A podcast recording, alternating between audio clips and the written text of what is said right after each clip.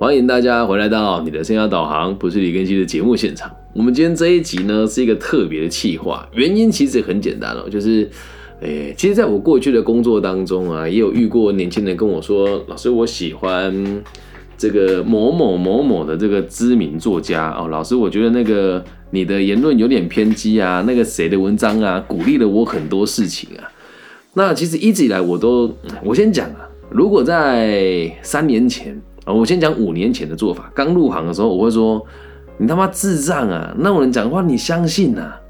对，五年前我会这么说啊。你你那你念一段我我觉得有道理的话给我听，然后我就会随便去找一段他的话。然后我没有讲这个出自于谁的文章啊？他就说：“二十多岁恋爱可以很随意，也许他有才华，长得好看，有魅力。这样长大以后呢，如果要喜欢你，必须是我喜欢和你相处时候的我自己。”我写的书里面有一段话，有时候单身无欲无求的人才是最幸福的，因为不必花力气去取悦谁，不必承担谁的情绪，生活中就自己，所有的爱都留给了自己。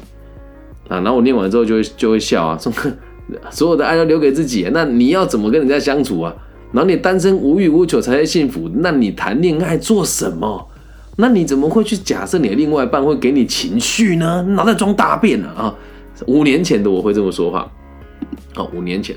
然后再讲讲三年前的我，三年前的我呢，我就会说，哎，我觉得这个东西哦，你自己要要去想啊。通常会喜欢他们东西的人都很脆弱啦，哦啊，你你现在喜欢他，我也是很尊重你，但是你要知道，他会像我这样子免费提供服务给你吗？不会。他文章是他写的吗？啊，你也不确定啊啊。那再到现在，我一直以为哦，我。过去的做法，我一直以为说，哎，这样子做就已经很好了。但是说真的，人呐，就必须得是有能力持续进步嘛，啊，所以我觉得这一点我就做的还不错。如果是现在，我的做法不会是这样哦。那在开始讲我的说法以前哦，我必须得先说，如果你也喜欢看这些有的美的的文章的朋友，应该你也不会听我的节目。那如果你有朋友很喜欢转贴这种。有的美的的文章给你的时候，你就可以把我这个转贴给他了啊。然后我们再念那个有的美的人人的内容会讲什么？呃，他说：“诶，我一旦跟人相处，就要独处很久才可以恢复能量。”然后说啊，大概只有我前女友知道，我私底下是一只小动物，很害羞、很怕生、爱撒娇、胆小。我有在伴侣旁边，我才可以变成我。原原始的样貌，跟别人相处，我试着扮演着社会化后的模样，然后讲这句话，就好像大家都很对，都很对不起他啦，他都很辛苦啦，哎，就类似这种话。他如果喜欢看这种文章的朋友，还有怎么我怎么走着走着就哭了啊？哦，什么？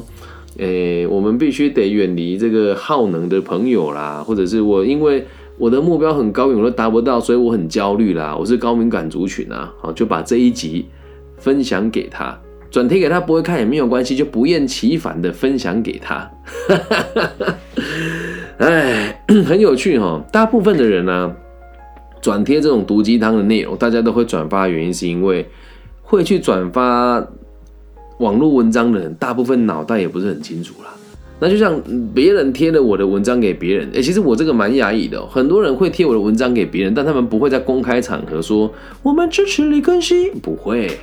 因为确实，在媒体圈，我的立场算比较争议的，所以你说你传给你的朋友，他不会看，那就算了吧。那如果你觉得他有想要做转变，那就可以来听一听看一看。但是我们不要这么快就帮他们做决定，因为我也有朋友曾经很相信某一些我认为不够好的东西，而我真实在他身边两年啊，然后我就还存在，那后来他就相信我要说的话了，哦，能够理解吧？所以呢，我们现在就跟大家分享，如果你跟我一样是教育工作者啊，那因为我本人是实名制嘛，李庚希就是我的本名，李庚希木子李长庚的庚王羲之的羲，然后跟大家分享，现在是东英福人社的理事了，哎，可能是啊，这个有一点骄傲啊，现在担任理事哦。那在东海大学读 EMBA，应该今年会顺利毕业，然后在台湾的各个不同的这个官方单位里面授课。啊，这是我的本名。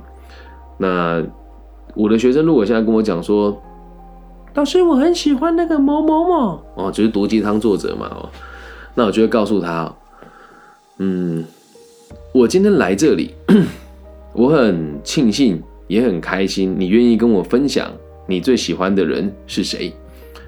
那我是一名教育工作者，那也是一个把你当做真正朋友的人，所以我说出的话是我的真心话，立场可能跟你不一样，但希望你可以听一听，可以想一想，因为说真的，他们讲的话比我柔软很多。之所以大家会喜欢这些人的文章，因为他讲的话大部分都没有重点。你先不用急着反驳我，如果有，请你找给我看。然后这时候他就讲说有啊，我说那你找一下，找到跟我分享。他说好，我说那我继续论述我的立场，你一边找一边听。他说也 OK。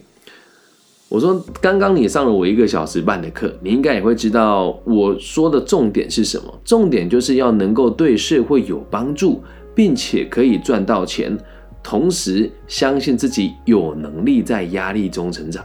啊，这是我看到的重点嘛？那你跟我看一看，你他的文章的重点是什么？然后我要你仔细去想一件事：你喜欢的这些人，通常人气都很高啊。但是呢，你有没有发现，有些人的文章，比如说他追踪有三十万，但他文章里面只有十几万的这个暗赞跟留言哦。他跟我说。老师，这一点我否决你的看法，因为这个人的战术其实很多，而我是一个很无聊的人呐。我当下就告诉他哦，你就把它打开来看，看看里面的账号有多少是真实的。那也为了这件事情，我也去做了一些功课，希望跟你分享。粉丝都是可以买的，按战术都是可以买的。他说，可是。买为什么要花这么多钱买？你要知道啊，网络上很多这种生涯规划或者是毒鸡汤的老师，表面上都说自己是不良少年，表面上都说自己是这个贫民穷人家的小孩子。可是当你搜寻他爸爸妈妈，搜寻他养父养母，搜寻他姑姑是谁的时候，你都会发现事情都不是他们说的这样。那你说为什么没有人敢去切穿他、拆拆穿他们呢？很多人的往上一层的关系，也都是台湾某一些非常贪婪的人民团体的高阶主管。像我也不敢公开说这些人的人名，原因其实很简单，毕竟自己所在的地方可能跟他的爸爸妈妈也会有某些往来，所以 他们有这些金钱来买这些广告，肯定没问题。他说：“那老老师，你这样讲我也不能接受。他有去 TED 演讲，哎，讲到 TED，我就要跟大家分享哦。TED 呢又分成两种，TED 跟 TEDx。那 TEDx 呢，其实就是 TED 授权给你，基本上策展人的素质也是随随便便呐。啊，我讲话比较比较老实啊，有些也是大学生毕业就来策展，有些大学还没毕业就来策展，挑老师的水平都是由他们自己挑的。”那我这边并不是要跟大家开战了哦，所以我也没有说 TEDx 大部分都是 毒鸡汤作者，哎，我没有这么讲，但你们可以继续听啊。如果你有听到 TEDx 不错的演讲，请你实名制推荐给我，那我愿意听完了之后，在网络上公开道歉，说 TEDx 的演讲非常棒啊。如果没有的话，就帮我听进去，因为我今天来的目的是教育你们判断讯息。那判断讯息哪一个对你比较有帮助，你就应该相信哪一个。他就跟我讲说：“老师，可是我觉得你这样子讲，我我我更不能接受的原因是，我有去参加他的签书会啊，他人也很好啊，签完书之后还问我还问我过得好不好。我说：哦，对，那签完书之后呢，你敢跟他要赖吗？哎，老师，人家是偶，人家是名作家，我怎么敢跟人家要赖？我说：说你意思是我就是比较贱，就对了。然后大家就笑了。”我说我会留联系方式给你们，那你也会发现我的 IG 跟我的社群媒体平台干干净净、清清楚楚、明明白白。我连我每天去哪里演讲，我都让大家知道。那你仔细观察这些人的这个网红老师、读经当作者，他们的 IG 永远照片都是漂漂亮亮的，修图修过的，好要把刺青露出来。啊，那要不然就是要有一大堆人在后面簇拥他，都没有他生活的东西。为什么？私底下生活，如果真的能看的话，为什么不敢摊出来呢？就又有人说了，老师，人家比较注重隐私，有什么不对吗？为什么会需要隐私呢？身为教育工作者的我们，啊，这是我的立场了。如果我跟我学生说这是我的隐私啊，比如说像我，我就很喜欢我的初中导师哦，林佩金老师，她真的长得很漂亮，然后看起来也是，老实说了，我看她就是也是，我认为异性缘很好的老师。然后他上课呢，也会直接跟我们讲说：“哦，我有一次去逛夜市，超丢脸的，穿着脚脚拖，然后就在啃着这个鸡脖子，然后看到自己的学生。”对，老师并没有说这是我的隐私，老师只有说：“其实你们不要看老师这个样子，我们也有私底下的生活，也是比较轻松愉快的。”然后有些人就会说：“这是我的隐私，我不允许学生偷拍我。”所以哪需要隐私，对吧？你要做教育者，你要说你要启发人家，你连自己的生活都不敢摊出来给人家看。那怎么做隐私呢？那那怎么有资格当老师呢？所以我自己就没有什么隐私啊，除了把我女儿藏的还不错之外，其他的事情我都不大在意。那你再仔细去看哦，这些人的照片啊，其实现在的主流的这种毒鸡汤的老师都有都有几个共同点哦。第一个就是拍照的时候不看镜头，然后第二个就是他的每一张照片都是经过精修的，然后第三个版面都很漂亮。然后呢，到最近这半年呢，大家都疯狂的开始做这个短影片，所以它的排版就会变得一个人加一排文字，都是这种套路啊。那在这样的状况之下，你们就越来越难有机会去分辨真伪啊。然后就又有人举手跟我讲说，可是人家能够写出那么多东西，也就代表人家很有内涵呐。啊，你仔细看哦，这些文章啊，都不是他一个人写的。都有团队在后面撰写，不讲名字了哦，讲名字对大家又又又不好意思。但如果你觉得有有同感，就私讯我，或是打加一了哦。我就曾经遇过我的学生，大家对行销都很向往，于是他去投了行销公司的实习生。然后呢，他告诉我说：“老师，我如果不去，我还真的不相信。”我说：“怎么了？”他说：“我们的文章啊，都是配给配额写好的，我一天要写十五篇。”哦，这种生涯规划相关的文章，然后给我的上司挑，我的上司挑完了以后呢，再把它放到他们经营的小编的媒媒体上面。我说，那这不是很正常吗？他说，可是我不能接受啊，他们的东西都是我写的。我说啊，怎么好不能不能接受？你要去行销公司上班，这你早就该知道啦。然后他就跟我说，他不想干了。我说啊，这个行业就是这样。他还不信，去了另外一个老师那边。这个老师来听清楚了。这个老师呢，也不能说毒鸡汤啦，就专门在带学生在参加什么创业竞赛的啊。我也不是想要攻击人家哈，他带学生参加创业竞赛，但从来没有一间公司开起来过，拿了一大堆奖项啊，这样听得懂吧？啊，他就是带学生参加比赛，拿很多奖项，但是呢，这个公司都是参加完比赛就解散掉了。他说：“老师，我相信这个老师不会像其他人这个样子，他的行销的这个工作一定不会像你说的这样。”我说吼，你要确定呢？你去参加看看啊。结果去了之后也是一样啊。他的文案也都是叫学生写，学生写不出来，还对学生发飙，然后还跟学生讲说，业界就是这样，如果你不能接受，就不要来应征行销的缺。然后就开始，因为他是他的实习生嘛，就开始教他做一些打杂的事情哦。那再回到今天的这个主题里面来哦，你说这些人如果真的生活过得还不错。那为什么要花那么多时间跟金钱跟广告在网络上曝光？你说老师，你这也不是花很多时间？拍谁？不好意思啊，这是我自己的兴趣。我运用的时间都是我女儿睡着了，然后我工作做完了，我的闲暇之余，所以我没有花任何的金钱在这个地方。那最后，这同学跟我讲说：“哎，老师啊，人家都出那么多本书。”然后呢，我就马上上网搜寻给他看了，来自费出版，然后空白键写手。我当时是有这个 投影幕的，所以这边都有写啊。排版与设计外包人员与写手，白象文化就有在做这件事情啊，没有什么没有什么不对啊，我就讲给你们听啊，这就是真的有。你要出书不就是这样就可以了吗？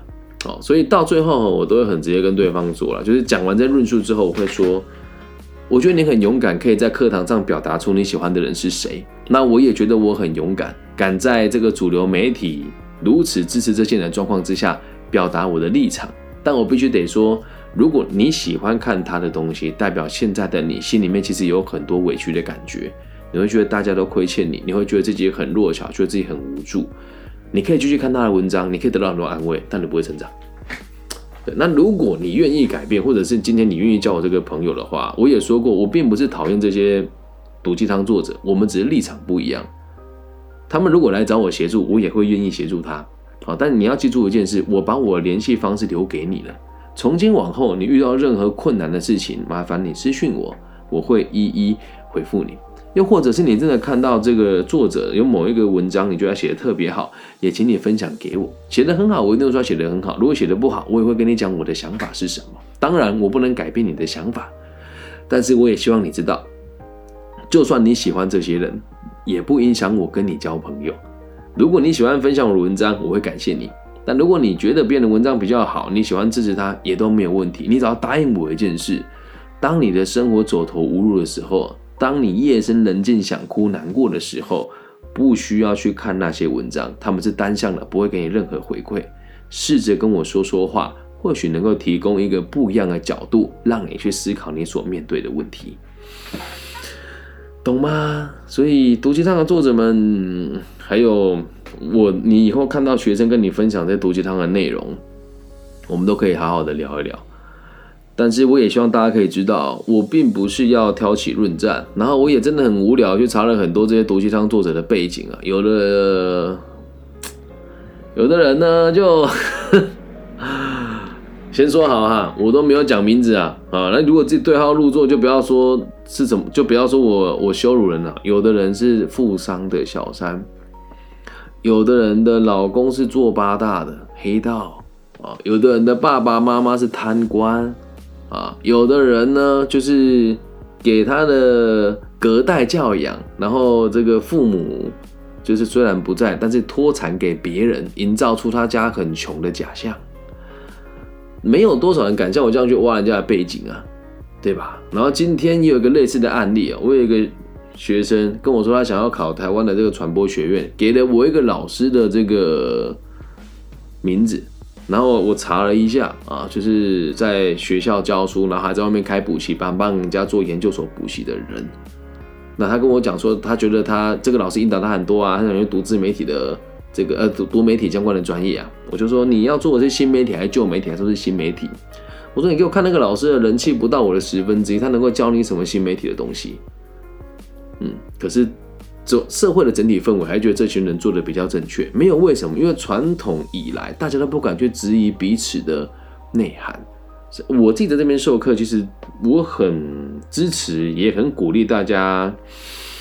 挑战我或者质疑我，对我每次在各各个平台或在演讲场合的时候，我都是公开的，说大家如果觉得哪里讲的不对，或者有哪个地方你认为不合逻辑，请你举手跟我讲，你觉得什么地方可以改进，我都可以接受。但是没有多少人愿意像我这样，那当然我也不会去揭人家的疮疤，只是希望大家如果以后要去学新的技术或是看新的知识的话，得去质疑这个人的来历到底是什么。